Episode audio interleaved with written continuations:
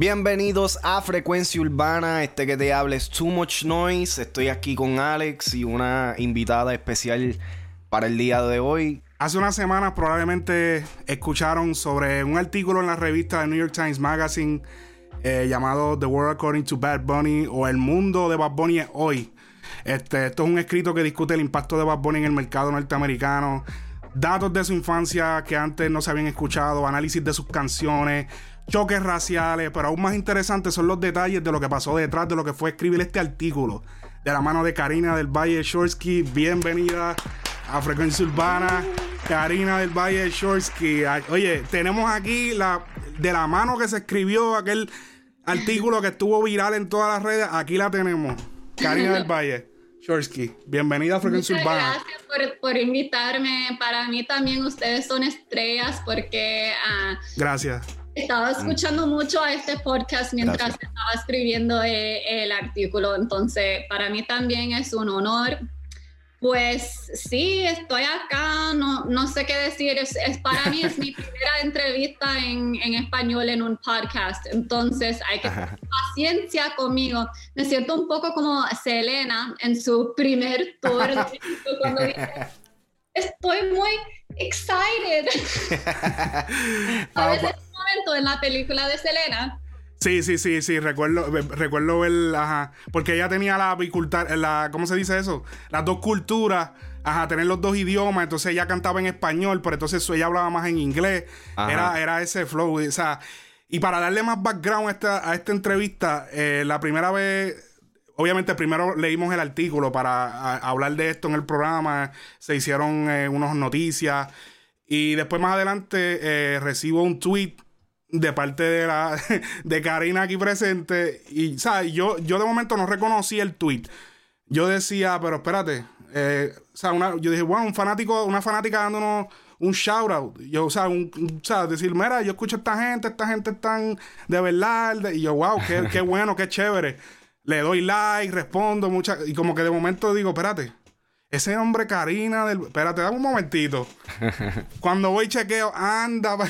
Él fue la escritora del, artículo. Eso es para que tú veas que a veces lo que tú tiras en, el internet le llega a la persona. Así que, de, verdad, el feedback que le dimos al artículo fue eh, súper positivo porque de verdad eh, fue un... O sea, yo me... Cuando me senté a leerlo fue de verdad que no me aburrí en ningún momento. Estuve al tiempo completo leyéndolo, leyéndolo. Y cada vez me sorprendía con los datos que, en aquel momento no conocía y, los análisis que hiciste, de la manera en que lo hiciste en las canciones, sin pensar que en algún momento tú escuchaste nuestras voces hablando de análisis y como que ese análisis fue como que, ah, mira, también como se hizo acá, ya, eso para mí fue... Eh, bueno, sí, eso de como poner mucha atención a los detalles me importa mucho y, creo que eso es lo que más, más conecto con tu podcast, que, que realmente los detalles suenan. Y en la música de Baboni siempre hay como muchos easter eggs y detalles bien importantes. Entonces, especialmente en su música, no solamente su música, pero especialmente ahí eh, vale la pena como pasar tiempo con cosas pequeñas. Pero, ¿qué iba a decir? ¿Que leíste el artículo de, en inglés o en español? Fíjate, lo leí en español. Yo lo leí en inglés. No, pues, porque, ajá, ahí es que está. Por eso es que la química de Too Much Noise Frequency siempre es perfecta. Porque, ajá, porque yo soy bien, bien, este, somos, tenemos gustos totalmente diferentes muchas veces. Y eso como que ayuda a la química. ¿Ves cómo él leyó eso en inglés? Yo lo leí en español. Y yo puedo leer en inglés porque yo sé hablar, pero lo quise leer en español. Quiero, pan, quiero ver. Así que, teatro, eh, eres escritora, poeta, traductora. Estuviste viviendo en Puerto Rico eh, hace. ¿No tuviste unos años viviendo? Pues paso parte de cada año, como en los últimos cinco o seis años en Puerto Rico, pero no, ahora estoy en Nueva York tengo mi suéter acá.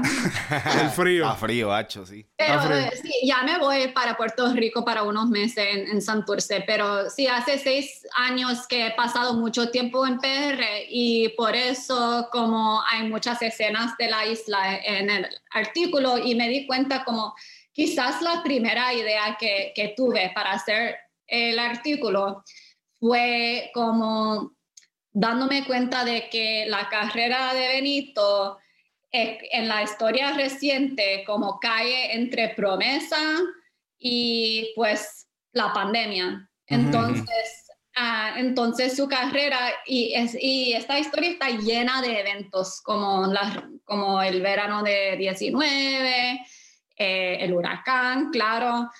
Entonces, pensar en la relación entre, eh, entre él y, el tiempo en que salió de verdad, eso me ocurrió. Quizá algo, hay algo ahí que, que puedo investigar un poco más y pensar. ¿Cómo, ¿Cómo, ocurrió inicialmente el contacto este, para llegar? ¿Sabes? ¿Cómo fue difícil llegarle a, pues la verdad que me llegó sin nada de, nada de esfuerzo y yo no traté de escribir este artículo, pero después de años de esfuerzo, claro. Eh, es que había escrito ah, dos cosas para el New York Times antes. Como tres años anteriores eh, había escrito un ensayo sobre traducción, un ensayo bien corto sobre traducción en, en 17. Y después como este año en enero yo escribí un op-ed en el New York Times sobre la nueva versión de West Side Story que, que salió en, en, aquí en Nueva York este año, antes de la pandemia. Y, y, dije que ya estoy cansada de West Side Story y debemos decir adiós ya. que ya no tenemos que repetir y repetir esta historia que siempre era, no tenía nada que ver realmente con puertorriqueños. Hemos hecho cosas con este, esta historia, pero, pero tiene que ver. Pero aclárenos, ¿qué, ¿qué, historia, cuál historia te refieres? Eh, West, Side, Story. que es el, el musical. Es un musical. Ajá. No, mala mía. Rita Moreno. Rita Moreno, escucha, ajá, sí. Explícale a él qué es. Yo, yo, no, yo no tengo mucho conocimiento de, eso tampoco, pero estaba leyendo lo que me enviaste, el, capítulo que me enviaste. Y este, pues de ahí, de ahí sé de lo que me estás hablando. Pero la historia de West Side Story es, es, una historia bien stereotypical about lo que pensaban la gente de acá. Exacto, lo, lo que eran lo, lo, que, lo que eran puertorriqueños. Papi, era bien racista, bien sea, es, bien como que ahora, ahora dentro de, este, de estas nuevas generaciones que hemos estado más expuestos a estas cosas, pues ahora tú lo ves, ahora yo lo veo y yo digo, diablo, están al garete. Exacto, están totalmente al garete.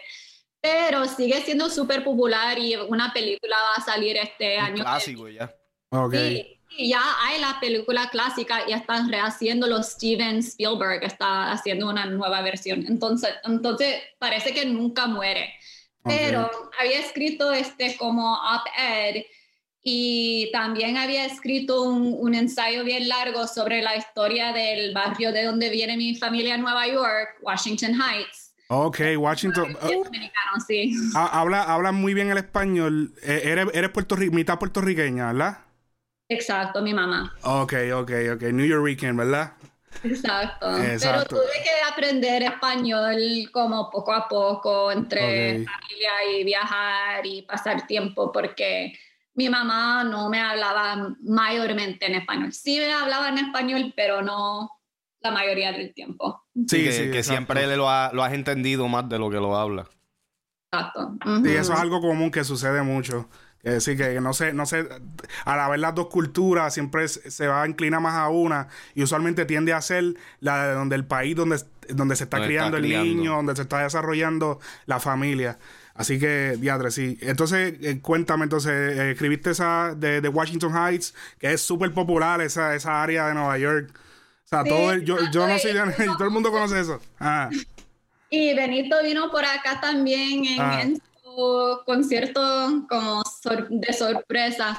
Pero eh, una editora del, de la revista del New York Times había leído no solamente el op pero también este otro artículo que publiqué en otra revista larga sobre la historia de esta área. Y ella me escribió en marzo, como justo antes de la pandemia, a preguntarme si if I would be interested. Y yo como recibí Estaba muerta, no podía creer como Sí, yo no había entrevistado a ningún famoso en mi vida. Ese es tu primero. y vaya, vaya famoso. Vaya famoso. vaya famoso con que estrenarse. Diablo, sí, porque es, esa es la cosa, que del primero, o sea, escogiste el que es, pum. Para salir con mejor resumen, no, no, hay, no hay artista. Exacto, y, y, tenía miedo, como al principio no dije sí en, el, en la llamada, en la primera llamada, porque estaba, tenía tanto miedo de hacerlo mal que no quería, estoy como, todo el mundo, todos mis, todos mis amigos me van a burlar si yo no puedo hacer eso como de forma bien alta. Sí, sí, sí. Este, y entonces, eh, eh, como entonces se da, eh, aceptas más adelante, aceptas, luego entonces vas entonces a Puerto Rico, ¿cómo es el proceso? Vegas allá. pero te acuerdas, recuérdate que la pandemia llegó como oh. dos tres semanas después de coger el contrato y todo. la editora, la verdad que la editora, su esposo se enfermó con, con COVID. Oh, también. Wow. Ahora Benito, entonces como estamos en la pandemia, eso pasó y no, yo no estaba segura, yo estaba nerviosa de que this is where the subjunctive, no puedo hacerlo. they, I thought they would cancel it, the story. I thought they would kill the story y estaba bien nerviosa, pero estaba preparando, estaba escuchando, mayormente estaba escuchando mucha música y, pensándolo bien. Pero no estaba escribiendo ni haciendo investigaciones realmente y, creo que en mayo decidimos que sí íbamos a, hacer un plan y que Benito todavía quería hacerlo y yo estaba, yo estaba solamente en contacto con su Haley, eh, su publicista. Ok. Ok, ok. Es una genia realmente como cómo maneja su publicity, obviamente todo su equipo tiene su papel y ella es la única mujer. Entonces, eso también es interesante darme cuenta de que la mayoría de los publicists son mujeres. Son mujeres. Sí. También de, de uh, Residente y también habían un par de chicas con quienes estaba hablando y, y ellas como manejan todo el equipo. Sí, sí, sí. Y, hicimos el plan para ir en agosto, pero eso fue muy, muy pronto antes del, de la... ¿El toque de queda? Del, no, del deadline para la... Para entregar el artículo. Exacto, entonces no me, no me dejaron mucho tiempo para escribirlo entre la entrevista en agosto y eh, entregar el artículo. Entonces yo escribí más palabras que he escrito en mi vida. es como mucho, muchas más palabras que hay en el artículo y el artículo es largo. Sí, sí. Y fue editado, o sea, tenía mucho más. Sí. Wow, wow. Este, entonces eh, en ese momento tú, tú, tú, tú, has sido freelance, has sido eh, como una escritora independiente. Que de hecho, este trabajo con, con Bad Bunny te llevó a, a, firmar algo más concreto con, con, el New York Times, ¿verdad? ¿Verdad? Perfecto, sí, qué bueno, qué felicidades, bueno. Felicidades, ¿verdad que sí? Es tremendo. Como yo lo dije cuando lo reporté en el Noticias, o sea, el prestigio, el, el periódico más famoso del mundo es el New York Times. Eh, todo se basa a través. ese es el, periódico Estrella. Cuéntanos cómo fue esa interacción cuando llegaste. Que, con, que yo sé que en el artículo lo explicas con bastante detalle y eso está súper brutal. Pero aquí, para, para, para, nuestros seguidores, un poco, explícanos cómo fue eh, llegar donde, donde Bad Bunny, cómo fue el, el, eh, escenario que, que viste, cómo fue esa vuelta. Sí, pues primero yo llegué una semana antes porque quería como pasar tiempo con mis amistades en Puerto Rico y familia y, y también fue que no, no habíamos escogido, sí, habíamos escogido el lugar y el lugar fue el Rincón. Mm. Y yo había alquilado un lugar en Rincón y todo, y dos días antes de la entrevista él cambió la idea y se fue para San Juan y yo tuve que cancelar, no podía cancelar mi Airbnb y todo. Eh, y, lo di a, mi amiga para disfrutar porque... Wow. por lo menos el New York Times está pagando a alguien, debe disfrutar de este lugar cabrón que yo Obligado que sí. Deprimida porque yo tenía planes en el, en el oeste, yo quería disfrutar con mis amigas, pero tuve que como de repente encontrar una nueva situación en San Juan y es que su equipo en la mansión, el, eh, ¿cómo se dice? Como casa grande. Sí, la, mansión. Eso mismo. Que había escogido en Rincón, que había, ellos me dijeron, como Benito y su, su, equipo, que había una nube gris como encima de esta casa por meses y estaban demasiado deprimidos y tuvieron que salir por las malas vibras. No, es como cambiaron todo mi plan solamente para evitar los, las malas vibras de la casa. Diablo, en esa. Esa era la casa que estaban en Rincón que se tuvieron que ir para allá. Sí. Wow. Y entonces fue como un cambio de plan muy last minute. Yo no hablé con Benito antes del día de la entrevista y, y, como nos encontramos a la una más o menos, como describí en el artículo, en el garaje donde tiene su Lamborghini y primero conocí a Noah Assad como su manager. Yeah. Sí, sí una persona bastante interesante, este descendencia lebanesa. ¿Sabes qué? Es, sí, sí, sí, del Líbano. Sí, Noah, sí, claro. Noah Assad, porque imagínate el apellido Assad. Oh, bueno, sí, sí. Parece Yo, pero tiene acento boricua. Sí, porque es criado en Puerto Rico, sí, sí, sí, sí, No, y en Puerto Rico hay mucha gente musulmán, hay mucho musulmán, hay mucho musulmán. Eso yo no lo sabía. Hablando, sí, sí, principalmente en el área de la capital y eso, en el, en el área metropolitana es común, es común en el Caribe entero e incluso Colombia, por ejemplo, Shakira. Mm. Eh, en realidad en Puerto Rico yo siempre, yo siempre creí de que habían solamente boricuas. Cuando yo me encontré el primer dominicano en pues, Puerto Rico, yo dije... Sí, no, pero que cuando yo me encontré el primer dominicano en Puerto Rico, yo dije, adiós, pero ¿qué es esto? ¿Qué tú haces aquí? Sí, así, yo estaba perdido. Yo dije, wow. Sí, es que, es que Chumoche es del área oeste. Yo soy del campo de allá, yo soy del campestre. Ah, que él se crió como sin dominicanos en su vida, pero como del capital hay tantos dominicanos que eso como es bien raro imaginar como crecer sin eso. Y yo de Washington Heights, ah, chacho. barrio dominicano, yo siempre pensaba que era que yo era dominicana básicamente, o que las cosas dominicanas me asocié con Puerto Rico, porque mi familia es de Puerto Rico, pero toda la gente y Sí, no, mira, en el área, en el área metro, eh, ahí sí, eh, eh, o sea, dominicanos, puertorriqueños, ahí eso es lo más que, esa, nosotros vivimos todos juntos en el, en el área metro, ahí sí. Ahí área metro es como si fuese allá Washington Heights, vivimos todos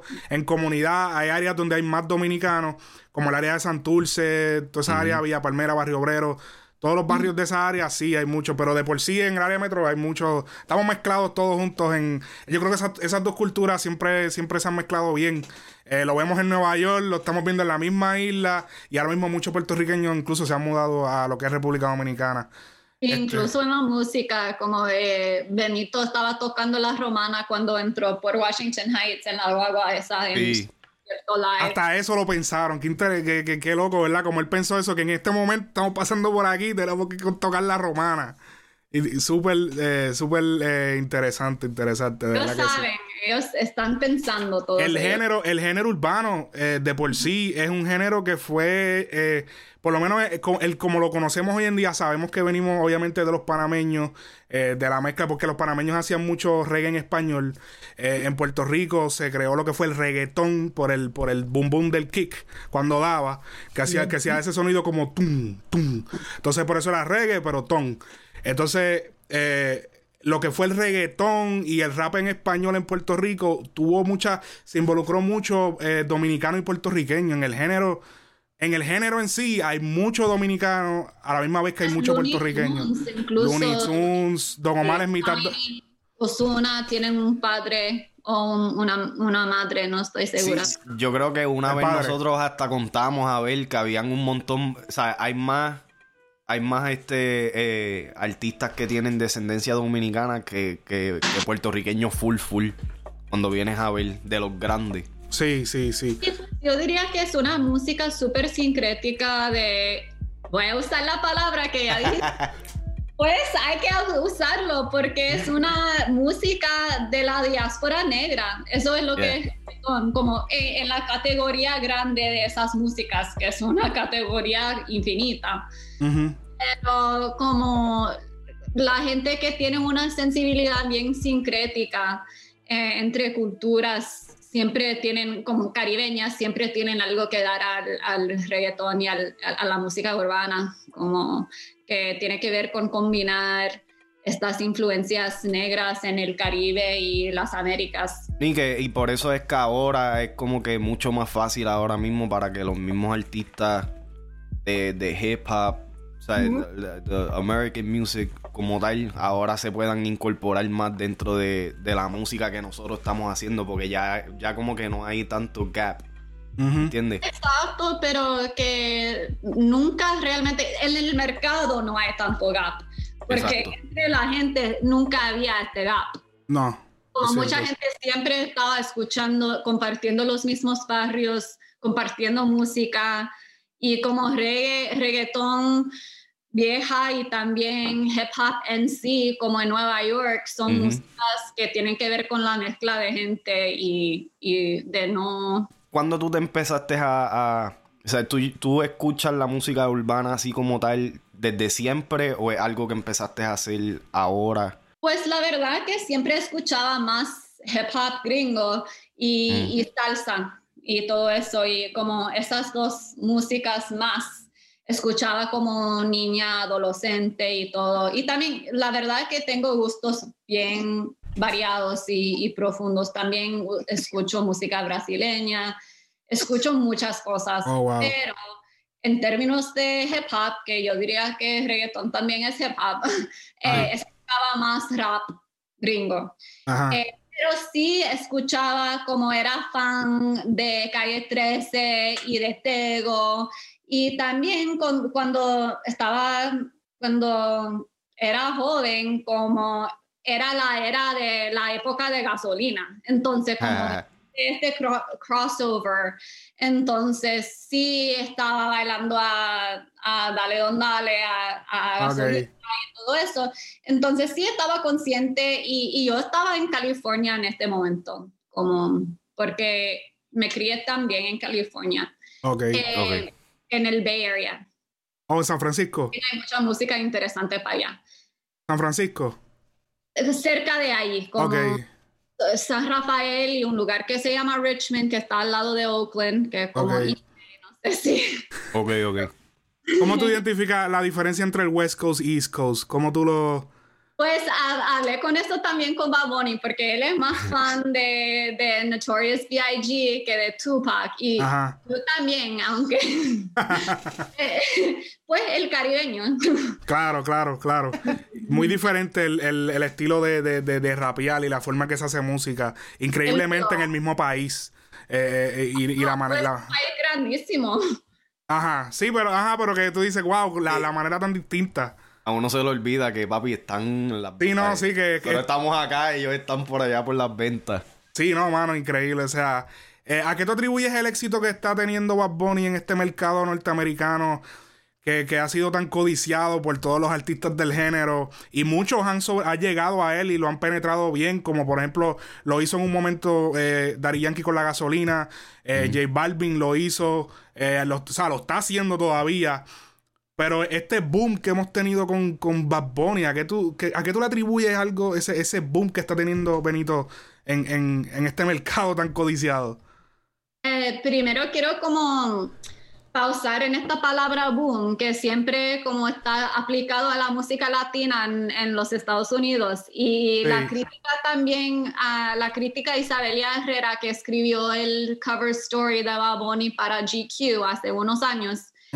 Ella también ha escrito sobre esta palabra boom, la idea de que como Latin music is always a boom, no es que tiene una historia enseguida, continua en los Estados Unidos, tiene, pero que aparece y desaparece, así. Pero es verdad que Baboni ha logrado algo que nadie ha logrado antes, antes, y yo creo que tiene mucho que ver con la época. con, con YouTube y como la era de, de, streams y de poder hacer cosas sin firmar con un... Una multinacional. Exacto. Y como el, la, el, momento de tecnología en que estamos, él ha aprovechado mucho de, de, esta manera de hacer música y de la manera de consumirla también. Eh, y también, eh, esa es una cosa que puede aplicar a muchas personas, pero, pero él ha sabido como aprovecharse de eso. Yo diría también que su manera de responder al momento en el momento. Que realmente él no tiene miedo, o quizás tiene miedo, pero lo hace. Eh, no tiene miedo de hablar y de responder a lo que está pasando en el país y en el mundo en el momento en que está pasando, porque mucha, mucha gente famosa no quiere decir nada por miedo de eh, decir algo mal o impactar sus ventas y todo eso, y él no. Entonces, Él está con nosotras mientras estamos experimentando lo que estamos experimentando. Y entonces tenemos mucha lealtad a una persona que ha estado con nosotros. Em, y eso incluye, incluye también como el lado político de Baboni, eh, que sigue en, en, este mismo disco, el disco más reciente como Maldita Pobreza, para mí es un disco... Sí, en el último tour, ajá. Como que empieza más como universal y, y que puede ser de cualquier tiempo, pero al final está hablando de la austeridad y del Capitolio y de como tener deuda de universidad y no poder encontrar trabajo. Eso mismo lo discutimos en el análisis, que fue como que, wow, él, él, él, hace música que cualquier persona se puede identificar y yo pienso que eso que tú me estabas mencionando de que él se identifica con las causas sociales, a pesar de que es alguien que se mantiene bien en secreto, porque antes del coronavirus él tenía su mascarilla, porque él es bien, tú sabes, yo apoyo, pero siempre en secreto, pero sí cuando hay que salir a hablar, él sale a hablar y esa, el, el, humanizarse así hace que la gente lo vea no como un artista, sino como un amigo. Como ese pana. Yo, yo estaba comparando esto en el análisis que hicimos cuando vimos los Latin Grammy, que la, su presentación, yo veía gente cuando escribían en Twitter, wow, ver a Bad Bunny me hace feliz. Y yo creo que hasta yo, cuando yo lo vi que salió en escena, hasta yo como que, wow, eh, tú lo ves como el pana tuyo, o sea, el pana tuyo de, porque es sincero, te dice, mira, esto, esto sí, esto no, yo no, no se inventa cosas, no, a lo mejor dice, mira, en tal canción yo dije que hice esto, pero yo no hice eso, eso es parte de la cultura, eso es parte de esto, te habla claro. El, el conocerlo, ¿cambió tu perspectiva de cómo escuchar la música? Buena pregunta. La verdad es que para mí son un poco dos Benitos, como el Benito en vivo y, y como el Benito de la música quizás es más íntimo, uh, porque lo escucho en mi vida diaria. Okay. Y, y, es tan cercano a mí en mi vida diaria. Pero a la misma vez yo sé que, que yo he visto cosas de él que mucha que la mayoría de la gente no. Ajá, ajá cambió mi perspectiva en el sentido de que realmente yo estaba preparada para este disco no ser yo hago lo que me da la gana y para hacer quizás algo más rockero que es. Y, y, que él como nunca va a estar contento quedándose en un lugar. Y eso sí en persona se puede ver que es una persona súper curiosa. Eh, realmente como estaba pensando, cuando yo hice mis preguntas, estaba pensando profundamente para contestarlas. Ok, ok, ok. Y, realmente la verdad es que yo ni escribí mis preguntas en un papel. Como wow. Había hecho muchas investigaciones, había leído como tres libros sobre el reggaetón también. Wow. el diablo. Wow, wow. Espérate, ¿qué, ¿qué, libros son esos? Y hablando de, esos libros que leíste antes de, ir allá a entrevistar a Bad Bunny, cuéntanos de eso. Sí, pues hay dos libros bien importantes en el estudio del reggaetón que realmente es, es, todo, es toda una disciplina en las universidades porque gente caribeña quería estudiar la música. Y hay una antología que se llama simplemente Reggaetón, que fue editada por Raquel Rivera, que es una periodista bien importante de Puerto Rico, de la isla, eh, y ella escribía para Claridad y, revistas y periódicos en, en, Puerto Rico antes de salir a los Estados Unidos. Y en los Estados Unidos escribió un libro importante que se llama New York Ricans from the Hip Hop Zone, que tiene más que ver con hip hop y con rap en Nueva York. Eh, y después como editó esta antología con también una mm, académica que estudia música dominicana mayormente. ¿Cómo se llama? Me olvidó su nombre. Y también Wayne Marshall, que es como músico etno, ethnomusicologist. Pero la antología tiene muchos autores distintos y también tiene una entrevista larga con residentes y, tiene como artículos sobre la relación entre reggaetón y mano dura. Hay un. Perdóname. Ok. Em, sí, estaba hablando de este libro. Pues la antología tiene mucho material bien interesante, por ejemplo, como ah, sobre la relación entre mano dura y el desarrollo del reggaetón, em, cuestiones de sí, el lugar de la República Dominicana en la historia del reggaetón, muchas cosas interesantes y también leí este libro que se llama Remixing Reggaeton um, de Petra Rivera Ridó. Okay. tiene que ver también con raza y reggaetón, con mm. este tema. Entonces, y esas también son mayormente mujeres que están como pensando profundamente sobre el género de reggaetón que realmente no las incluye mucho. Pero muchas mujeres han trabajado como profundamente como managers and publicists, periodistas para apoyar al género y al análisis del género en el mundo popular. Entonces eso es, me interesa también. también. Y, y, mala mía, y es como tú dijiste ahorita, la, gran mayoría de las publicistas de estos artistas grandes son mujeres como tal. O que si tú te pones a pensar, la mujer siempre ha tenido como que una importancia dentro del negocio o de, de, de, lo que realmente llega a ser un artista y ese, ese tipo de cosas como que nunca, ahora se está hablando más. Exacto, ahora está hablando más. Y, y también como lo que me gusta de Benito es que puede por lo menos recibir un poco de crítico, como que, y después de todo eso salió con Ivy Queen, como debe ser, debe hacer, porque yo perreo sola es, um, yo quiero bailar, bailar. Ajá. Básicamente, eh, como si hay una deuda a esta canción, en yo, yo perreo sola. ¿Que si hay una qué? Una deuda a esta canción. Ok, ok. Ok. Yo diría porque eh, los mensajes son bien parecidos. Real. Ok.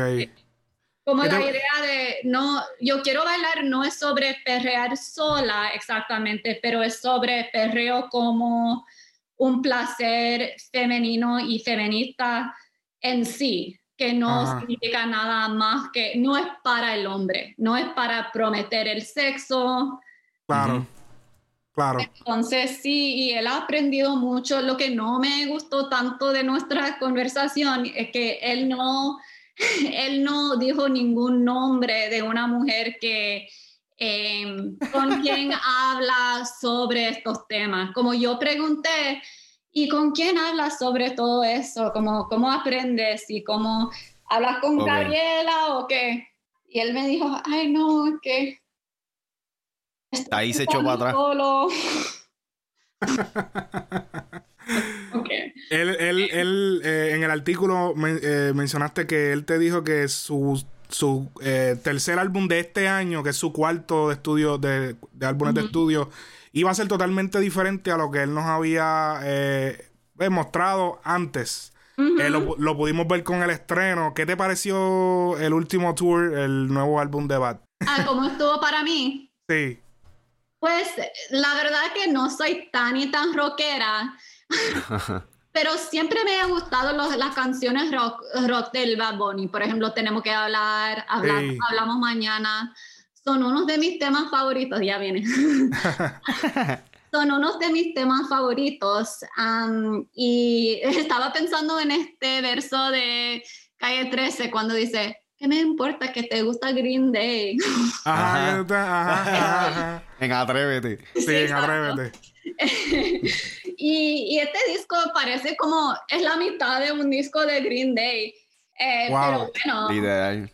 Por play para toda esa pendeja. Exacto.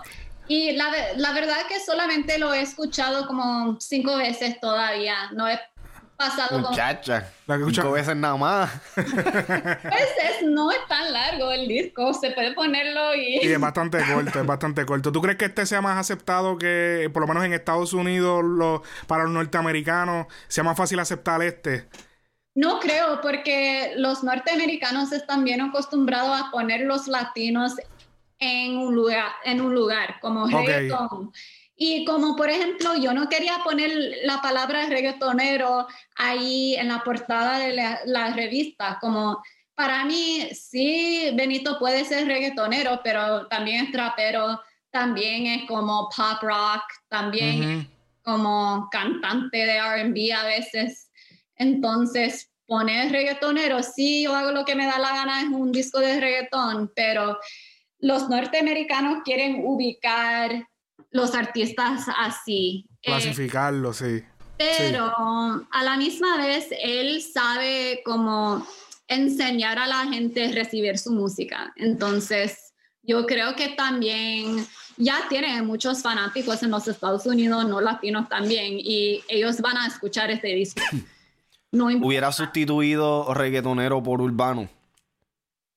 Pues esto también, todas las palabras de género están al garete realmente. Que, la verdad que eh, es una manera de organizar la música que muchas veces no, tienen, no tiene sentido, pero creo que Benito sí es un artista urbano. Ahí está. Porque obviamente se ha aprovechado también de las carreras, como los caminos a la carrera que ofrece el género urbano y por eso debe mucho al género. en, pero ah, obvia, eh, es obvio que está tratando de como testear los límites de esta categoría con este disco también, aunque tiene como dos reggaetones, creo, y, y tiene mucho de trap. Eh, pero la influencia de rock es grande, de ska. Sí, son, más las la, fusiones pero, pero termina con el tria Vega Bajeño, entonces eso es totalmente... es que yo... Por eso, por eso es que a mí me vuela la cabeza de cómo él ha, penetrado el, mercado así y todo el mundo aquí en Estados Unidos lo, porque él no lo ha intentado. Él, él, lo, él simplemente hizo lo que, lo que iba a hacer y se dio, ¿entiendes? Él nunca intentó hacer crossover. Él, obviamente un featuring con Drake es mía, pero ¿quién no quiere un featuring con Drake? ¿Entiendes? ¿Quién no va, ¿entiendes? Pero es que ya, ya él quería más que él, porque él quería ser, quiere ser boricua o dominicano, lo que sea. Diablo, ustedes piensan lo mismo, yo digo KGB. No, no, yo pienso que Drake quería, Drake quería eh, aportar esa canción como al, porque los latinos le dan mucho cariño a Drake. Claro, porque es un tío dominicano. sí, que todo el mundo dice, mira, el hombre es dominicano, que sí. De, Hotline Bling cuando estaba bailando merengue. Ajá, ajá, ajá. tú, crees que, ¿Tú crees que se deba, ese éxito de Benito en Estados Unidos se deba también a, su imagen física? Como él, los, la vestimenta, eh, la manera en que él se expresa con su, con su vestidura. Claro que sí, y para mí esta canción es un poco cursi en su mensaje, eso yo he visto así. Eh, pero definitivamente y como conectar con la onda Gen Z de como post Young Thug y de no sé, creo que sí, y, como llama la atención dentro del género, seguro que sí. Pero yo creo, y también es fácil de reproducir. Por ejemplo, en, en Halloween todo el mundo se puede vestir con los lentes así chiquititos. Ajá, ajá. Un par de cosas y se puede reconocer quién es. Inclusive, tú sabes, dentro de lo que estábamos hablando de lo de lo del rock y todo eso, yo estaba escuchando música ahorita y puse en Spotify este, un playlist de Marshmallow. ¿Quién es Marshmallow? Eh, el, el, DJ de EDM, that he has the, the helmet. Este, puse un playlist de él y había una canción de Juice World, que era la, la segunda en el playlist, cabrón, y es rock. Y entonces me pongo a escuchar a Trippy Red, a este, ¿cómo es que se llama el otro? Este, a, a Leo Uzi y todo eso. Y ese es el estilo de música que ellos hacen. Y entonces como que se pegó bien hijo de hace como dos años atrás. Y ahora como que entonces el mercado latino ahora lo está lo También el wave skater, que está como él era skater y sus amigos de la baja eran skater. Y también personas como Tyler the Creator. Es como una cultura así, like alt rap, skater rap que definitivamente tiene conexiones a eso y eso también tiene un linaje. Como Benito siempre está súper consciente de los linajes. Como que... ¿A qué te refieres con eso? De la voz, Juan Gabriel, Walter Mercado, tienen en este disco todos los tres como referencias a todos. Sí. Y incluso creo que en la música de rock, en eso también hay referencia. Pero Ah, quería decir, por ejemplo, que en Maldita Pobreza quería decir que al final tiene este sonido de la armónica, ¿se puede decir? Sí, la armónica. Sí, que para mí y en los Estados Unidos se asocia mucho con Bob Dylan.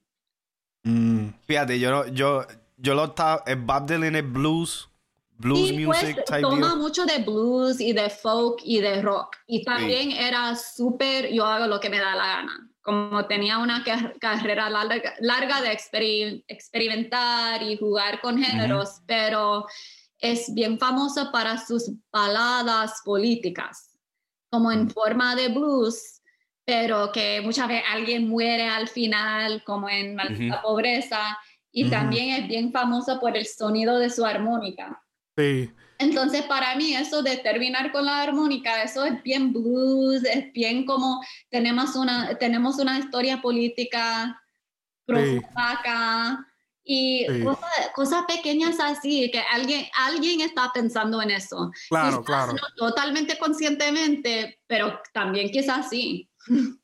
Y está contando la historia a través de la instrumentación también, que eso nosotros lo tocamos ayer en el podcast. Eh, Exacto. Eh, eh, fue como que bien fundamental en, los primeros temas de, del disco para empezarlo. Y que, y, que no tuvieras preguntas a la hora de entrevistarlo, eso significa que entonces él fue bastante, él abundaba mucho, es una persona que abunda mucho a la hora de hablarle, o sea, tiene mucho de qué hablar a la hora de cuando le hace una pregunta random, tiene mucho eh, conocimiento detrás de todo eso. ¿Cómo fluyó eso? ¿Cómo empezaste la, la, entrevista?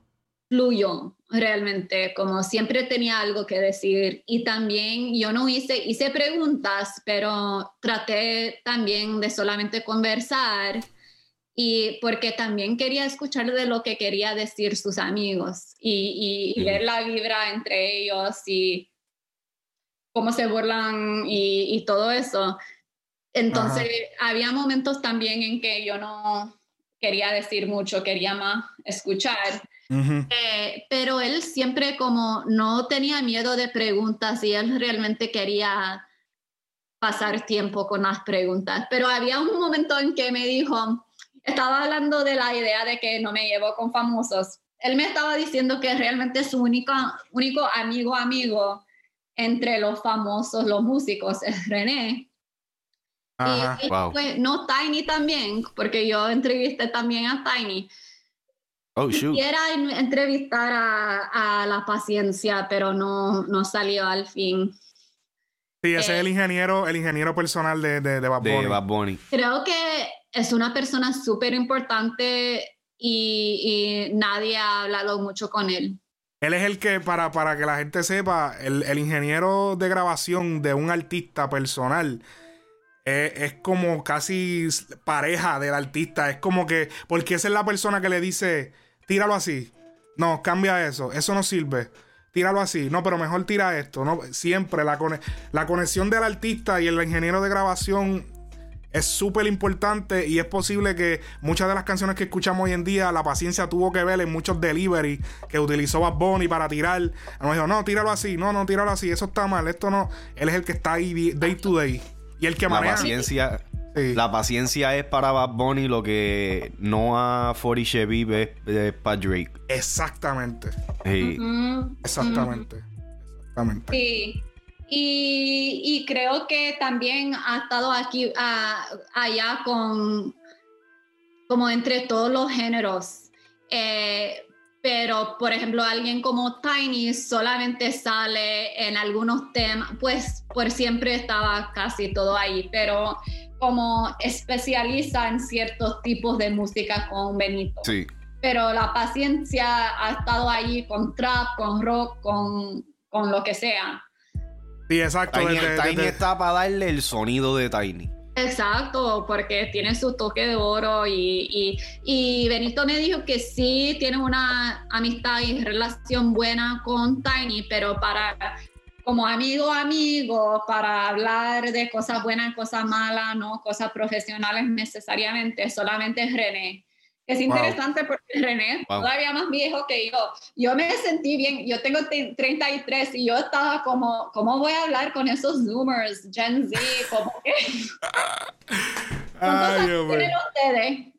Hay yo, que yo tengo 28. Bueno, el 28 también. Tenemos 28 los dos. Los dos tenemos 28. Okay. No estamos tan lejos. Sí, sí.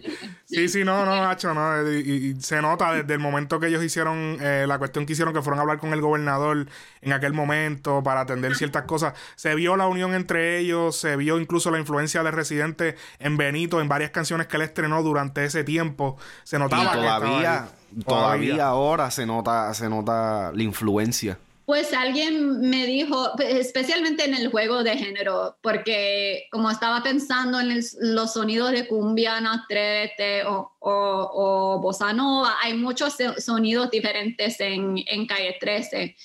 Eh, y que también como Benito está explorando más, investigando más eso.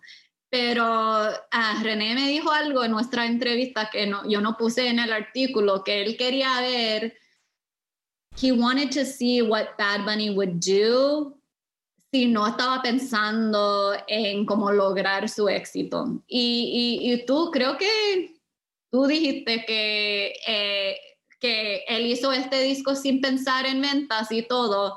Quizás sí, pero creo que sí está como, ¿cómo se dice? Chasing, persiguiendo. Persiguiendo. Persiguiendo. Persiguiendo como el estatus de icono un poco, como hacer tres discos en un año es súper extra. Como Pegarlo los que trabajar tanto y tanto.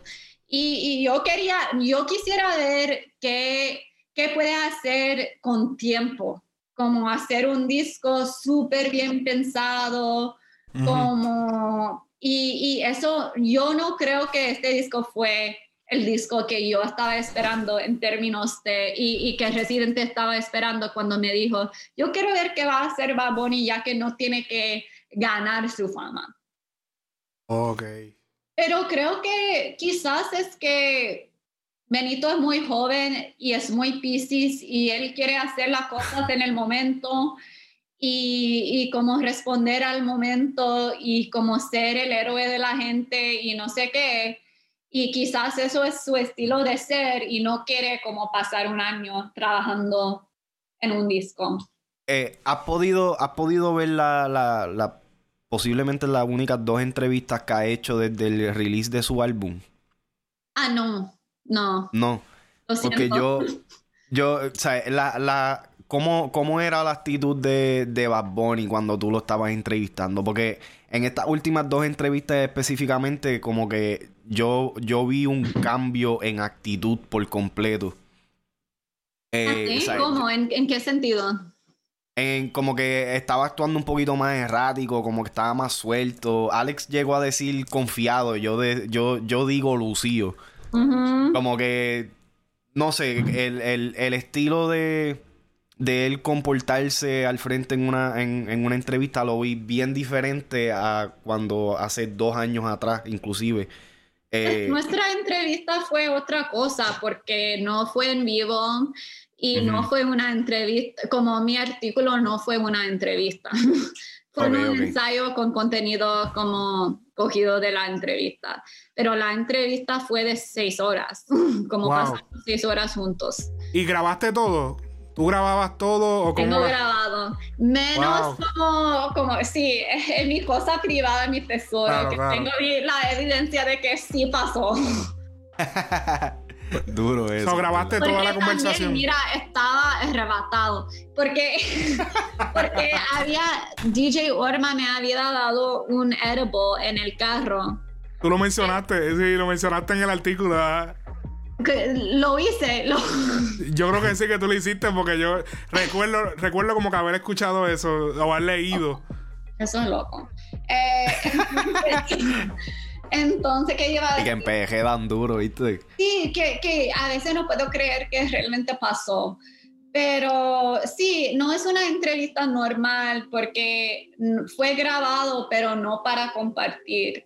Sí, sí, sí. Eh, el ambiente no estaba tenso como tal, era... Es diferente, sí, es diferente, porque en, en, las últimas entrevistas que él ha hecho, él tiene una cámara de frente, luces, y él está como que, ok, es tu momento, habla. Entonces ahí pues él se luce. Sí, sí, yo, yo, tuve un, como un toque, ¿cómo se dice? Como un taste. I had a taste de la vida de los famosos, porque después de publicar el artículo yo, yo tuve que ir en CBS, en televisión, en... CBS, lo vi. duro, sí. Lo vi, lo vi, lo vi, lo vi. Y dije, wow, mira, entrevista en CBS y todo. O sea, sí, sí, bueno, de verdad que... Pero de verdad te luciste con ese artículo. Eh, nos encantó, por eso lo cubrimos.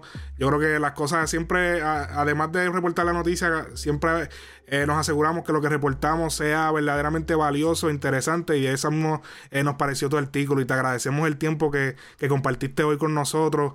Eh, te damos las gracias también por, escuchar nuestro, nuestras loqueras, decimos las loqueras, pero nuestros análisis y, que una persona como tú certifique que, que, que la información que nosotros estamos proveyendo es importante y valiosa también. Así que gracias, Karina. Gracias. Un montón. Así que gracias, Karina, por, por, por el, eh, o sea, por darnos toda esta información y compartir con nosotros. Gracias. Que buenas noches. Gracias. Bye. Bye. Bye. Buenas noches. Bye.